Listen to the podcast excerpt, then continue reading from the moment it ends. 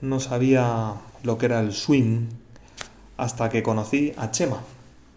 Chema pues es un gran profesor de educación primaria, es un gran amante del Real Madrid y además es un gran amante del golf, deporte que comenzó a practicar, pues bueno, cuando ella era ya mayor, ¿no? Ya no era, no desde niño, sino pues ya eh, estando en el trabajo de, profesor.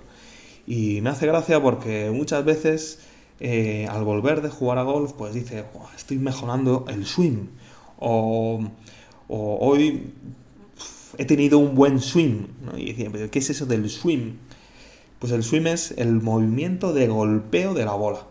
Y, y lo que parece fácil, y uno lo ve en la tele y parece como muy sencillo, pues cuando lo explica y uno lo intenta hacer, porque una vez me fui a echar bolas con él, pues es bastante complicado y requiere de una gran coordinación entre la mirada, que tiene que estar fija en la bola, y, los distintos movimientos que hay que hacer, ¿no? De flexión de rodillas, de poner bien la espalda, de la posición de las manos y de los brazos, y después todo ese movimiento hacia atrás, ¿no? Con el palo, hacia atrás, avanzar, golpear la bola y finalizarlo, Eso es el swing, que tiene como mil detalles que, claro, pues se van incorporando poco a poco hasta lograr el impacto perfecto.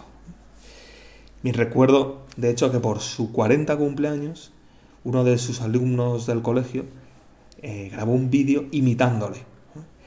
Y bueno, simplemente que la bola no era una bola de golf, era una piña, y el palo tampoco era un palo de golf, sino que era un paraguas, ¿no? Así del revés. Era muy gracioso, ¿no? Porque iba haciendo precisamente esos movimientos del swing de, golpeo de la bola exageradísimos, ¿no? Y, la verdad es que alguna vez conseguía impactar la bola, pero muchas otras veces golpeaba el aire, o otras le daba de pleno al césped.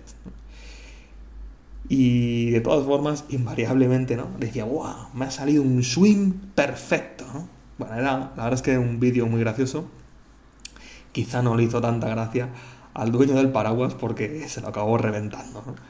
Bien, pues Chema ha logrado tener un buen swing, un buen movimiento, a base de práctica y a base de contar con la ayuda de, jugadores con más experiencia que él que le han ido enseñando, le han ido diciendo cosas, le han ido aconsejando, o incluso profesores. ¿eh?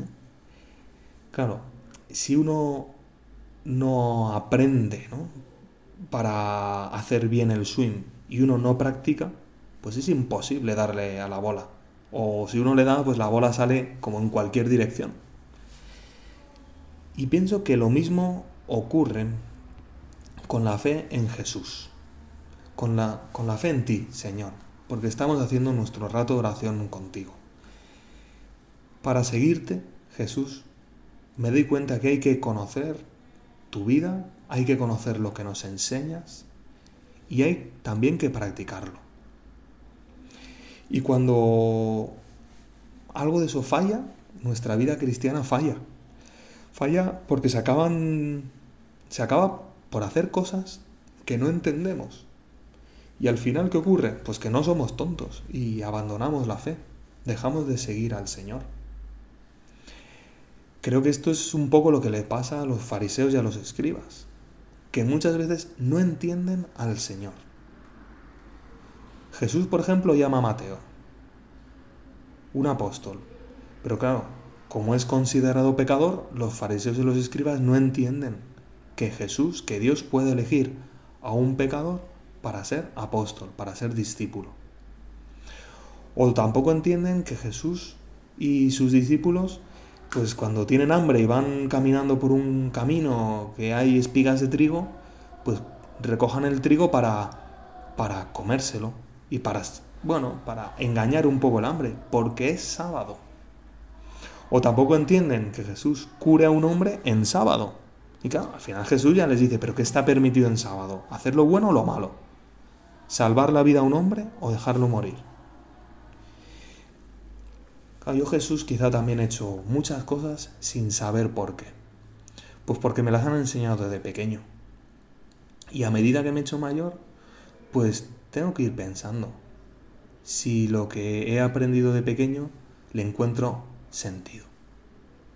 Porque eso es lo que le pasa también a mucha gente, ¿eh?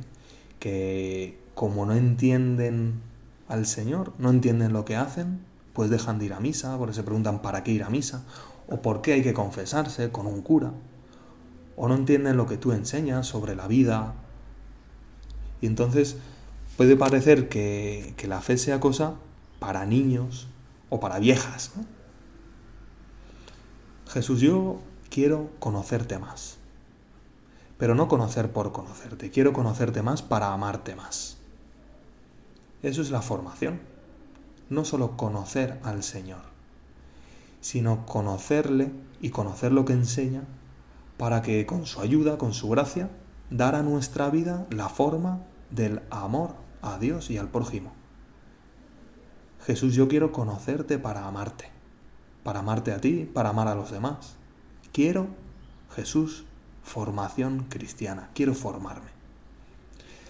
Sé que puedo contar con la ayuda de algún sacerdote que me guíe, que me oriente personalmente en mi vida espiritual. Señor, ayúdame a encontrarlo. Un sacerdote con el que tenga confianza.